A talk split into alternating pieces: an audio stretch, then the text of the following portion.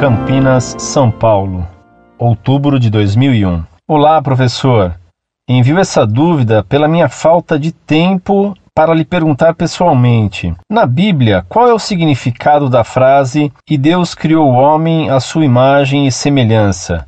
Qual é o sentido dessa semelhança? Outra coisa que eu queria lhe perguntar é como posso refletir sobre onipresença, onipotência e onisciência de Deus através da ideia de ato e potência? Meu caro, salve Maria. Deus nos criou a sua imagem porque nos fez racionais. Nossa alma tem inteligência, vontade e sensibilidade. Estas são as potências de nossa alma, e não partes dela.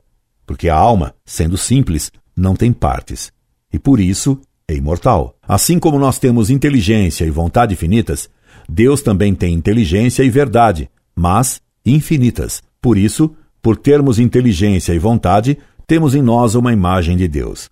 Somente os anjos e os homens são feitos à imagem de Deus. Além disso, Deus quis dar a Adão uma semelhança com ele através da elevação do homem à vida sobrenatural. Isso Deus fez infundindo a Adão a graça sobrenatural, isto é, a participação na vida divina, que tornou Adão santo como Deus é santo. Com o batismo, recebemos a graça santificante que nos torna semelhantes a Deus. Com o pecado, perdemos essa graça e deixamos de ser semelhantes a Deus, embora continuemos tendo em nós a sua imagem, pois os pecadores continuam a ter inteligência e vontade. Restaria explicar o que são os vestígios de Deus. São Boaventura é quem expõe bem essa questão.